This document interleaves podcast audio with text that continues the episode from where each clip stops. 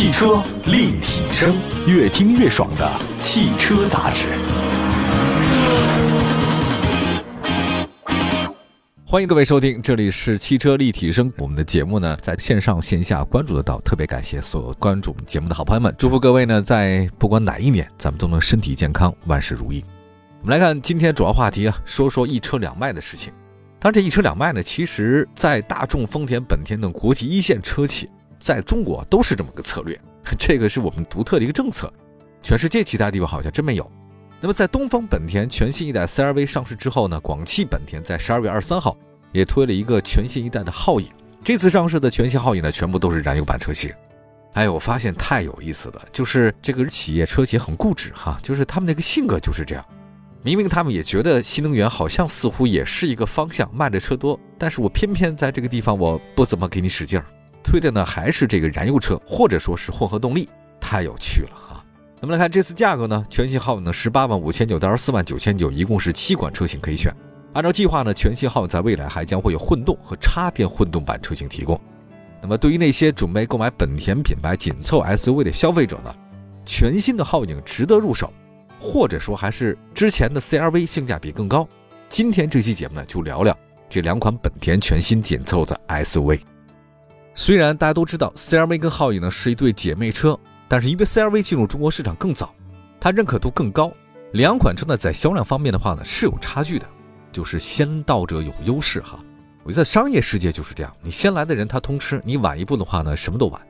数据显示呢，CRV 前十一个月总交强险数量呢十八万七千三百九十九辆，皓影呢是十万六千零三十五辆。啊，虽然在销量方面皓影要落后 CRV 不少，但是月均交强险数呢超过九千六百多辆，这个成绩也算是不错了。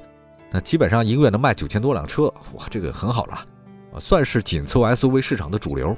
刚刚上市的全新皓影和全新 CRV 都是一样，那都是一个平台打造的。但是这两款车呢，在外观方面不大一样，细节上有所不同。那相比上一代车型的全新皓影呢，在本田全新设计语言的加持下，整体感觉更加年轻，更加干练。前进气格栅采用分层式设计，上半部分与两侧大灯组相连，中间是镀铬装饰条。前脸的下半部分是大嘴式的设计，两侧呢还有 C 型的这种进气口。全新皓影的车身侧面的整体轮廓跟全新 CRV 相似度呢特别的高，而且他们都使用了大量的这种直线。使用直线什么效果呢？就是整体感觉很简洁。大家都知道北欧的家具，那个直线条用的就是曲线太多的话呢容易繁复。像洛可可艺术，直线太多的那感觉就不一样了。这车身侧面腰线从车头一直延伸到车尾。车顶的末端配备了扰流板，这有些运动元素哈。车尾的设计呢很饱满，有富有层次。两侧尾灯呢是狭长式设计，没有目前使用的这种贯穿式设计啊。那现在我觉得看太多了贯穿式设计也挺烦。排气管呢是双边共两出，排气口呢接近到菱形，感觉还是挺拉风的。车漆方面的话呢，皓影第一次提供叫雾光森林车漆。大家有没有看过一个日剧啊，叫《小森林》？这我还挺喜欢看的。就什么是生活慢下来啊？这才发现原来我们的生活慢下来都是假的，人类生活是真慢。雾光森林车漆啊，很难形容，给我的感觉吧，我个人觉得是小清新，再加点复古，就那个绿色很奇怪啊。雾光森林，但是我还挺喜欢这个车漆的感觉的。整体效果来看的话呢，可以轻松的根据车头车尾的设计呢，你能够分辨什么是 CRV，什么是皓影。再来看车身尺寸方面，全新皓影呢，相比上一代车型的话呢，是有所提升的。两驱版的长四米七，宽一米八六，高呢一米六八，轴距是两米七啊。四驱版的话呢，也是长四米七，宽一米八六，高稍微高点一米六九，轴距是两米七。这个相比上一代车型啊，整个车长增加了大概八点二公分，轴距增加了四公分，所以都加长了。不加长，国内就卖不出去。另外，在座椅布局的方面呢，全新皓影提供五座或者七座两种布局。在目前啊合资的 SUV 市场里面啊，全新皓影的竞争对手是谁？就是丰田 RAV4 荣放。本田、丰田永远是这个对头，但它永远也是一些朋友啊，就互相促进吧。就你有 A 就有 B 啊，世界上的事情都是一样，就有诸葛亮，但就有周瑜。那么在车身尺寸方面的话，全新皓影其实更大一点啊，它这有七座提供。那么从实际效果来看的话，那你的第三排就是七座的第三排是应急的，基本上你也不坐，所以我们更推荐的是五座。那如果你常用第三排的这个消费者，我建议大家选择大的 SUV 或者 MPV 啊，那个更合适一些。我们再来关注一下在内饰方面哈，全系皓影呢是本田最新一代的家族化的设计，它那个中控屏是悬浮的，空调出风口是贯穿的，这个在很多本田车企上都用，而且它使用很多直线，就感觉很开阔。就越小的车越忌讳用曲线，越大的车这个稍微加点曲线感觉很流畅，但是越小的车的话呢，你这个曲线太多的话呢，感觉华而不实，你就是有点花。那现在其实很多品牌呢选择了这种科技感更强的触控屏，但是全新号的空调这个控制面板和它那个功能键都是实体键，这个好处还是挺多的，我就不再说了。我也不喜欢车里面全是一大派这玩意儿没法用，真的。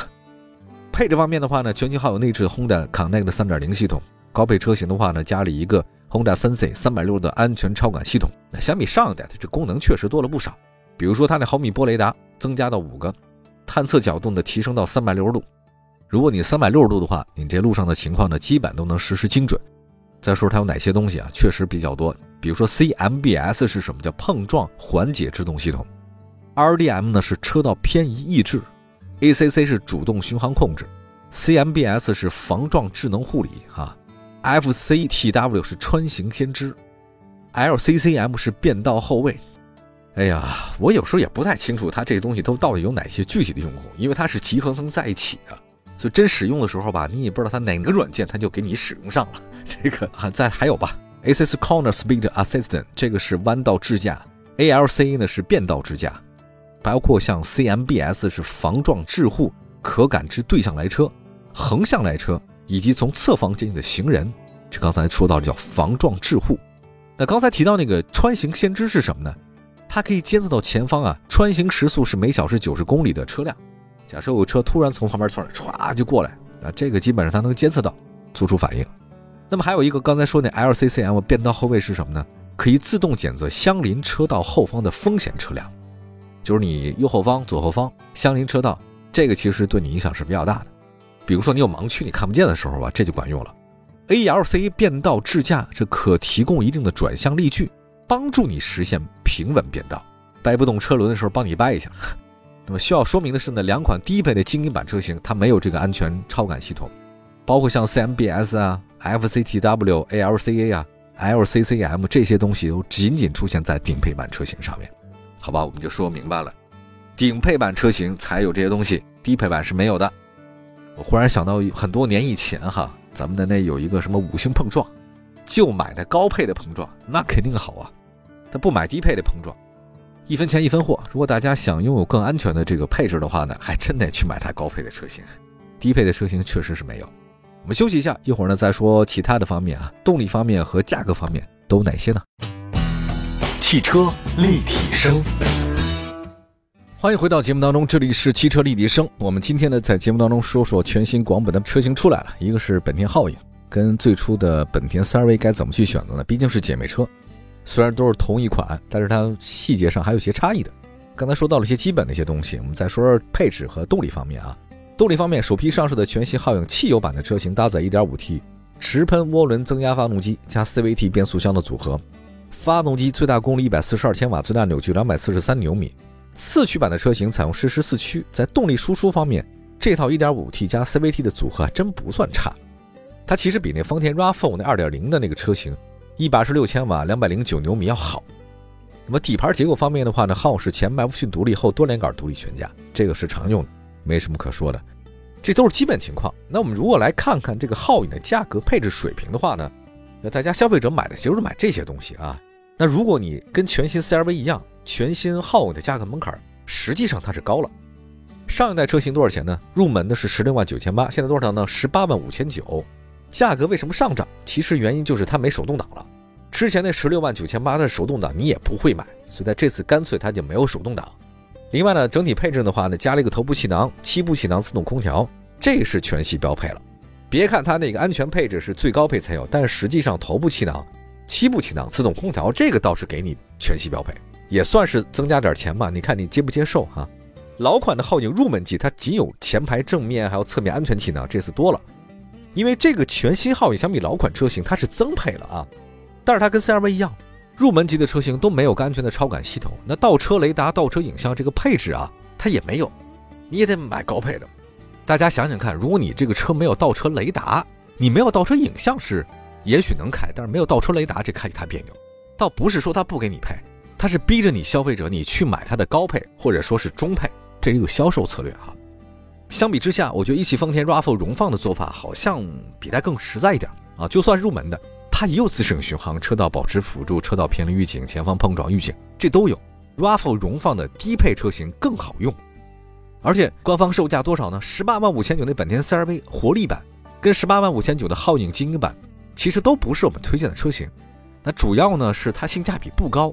那高的是哪款呢？十九万九千九那豪华版，这个是皓影的销售主力车型。它比那精英型，刚才我说高多少呢？高一万四，可它多了一个安全系统，这个就很重要。刚才说到车道保持、主动刹车、自动巡航都有，还有倒车雷达、透车影像、远程启动、前排座椅电动调节、自适应远近光，这都很实惠。现在人开车你没这些东西他开不了。还有呢，一万四千块钱你增加这些东西，我觉得比较值。那么本田 CR-V 跟它接近的二十万一千九那两驱风尚版，两款车的配置呢稍有差异。CR-V 多了什么呢？多了外后视镜的加热倒翻啊，这个其实没太大用处啊。前排手机充电，但皓影价格便宜两千，有远程启动、空调分区，所以二十万多这款大家都差不多。再来看二十一万三千九的皓影尊贵版，相比豪华版又高了一万四，多了哪些东西呢？并线辅助、倒车车侧预警、电动感应后备箱、前排座椅加热通风、BOSS 音响、外后视镜加热倒车下翻，这个其实是有的，这个应该算是一个销售主力。那么相比二十一万一千九，再比较一下，跟它对标的是谁呢？CR-V 的两驱智领版五座，这个级别当中，皓影比你贵两千，但多了电动感应后备箱、前排座椅加热、BOSS 音响。你看，如果你是二十一万这个级别，我建议大家买本田皓影，您就别买这个 CR-V 了。那 CR-V 优势是什么？多了一个三百六度全景影像、蓝牙钥匙、前排手机无线充。所以我们二十一万推荐皓影，二十万推荐 CR-V，十九万都不推荐。我们还说一个皓影吧，皓影暂时呢，它只有一款四驱，官方售价特别贵，二十四万九千九，贵太多了。当然，这个其实增加了四驱嘛，它还有三百六度全景影像、车侧的盲区影像、变道辅助、方向盘加热、AR 实景等等，这个很好。所以说我喜欢四驱的话，那就是基本顶配了。那么如果你要跟 CR-V 那个四驱顶配怎么比呢？你是买皓影四驱顶配，还是买 CR-V 的四驱顶配？来，我跟大家分析分析。你要买 CR-V 的话，这个四驱顶配它多了一个自动。变道辅助系统，那 CRV 还有一款配置略低的四驱，售价二十三万一千九。你要这么看，你要买四驱的话，我建议大家买 CRV，它四驱比你便宜大概一万多。那么另外，皓影它还多了三款七座版的车型，有十九万五千九的、二十万四千九的、二十二万九千九的，都是七座版。但七座它只有两驱没四驱，我建议大家吧，不建议买它的七座版车型，它这个第三排座椅呢就是一个板上。谁坐着谁不舒服啊？太憋屈了，不太适合长途出行，坐个十分钟还凑合哈。相比较入市较早的 CR-V 啊，其实本田的皓影是国内紧凑 SUV 市场的后来者。当然，它也不是说海外版那个照搬过来的啊，而是广汽本田它根据咱们国内的消费习惯改了一下。这两款车其实都是姐妹车型，在配置价格方面的话呢，有很多的差异性。基本的东西还是一样的，比如说在空间啊、动力等方面，两款车其实是难分出胜负。最终消费者呢选择的性价比跟口碑还是不太一样的啊。我觉得就是皓影的业绩表现来看，其实它已经获得很多消费者的认可。如果未来的市场竞争里面，全新皓影可以终端优惠多一点，它跟 CR-V 的这种销量差距可能会缩小一些啊。这两款车，我们建议大家吧，就是谁的价格低、配置多，你就选谁。刚才已经跟大家分析了，就不再细说了。祝福大家吧，用车愉快。都能选到自己喜欢的爱车。我们下期节目接着聊，拜拜。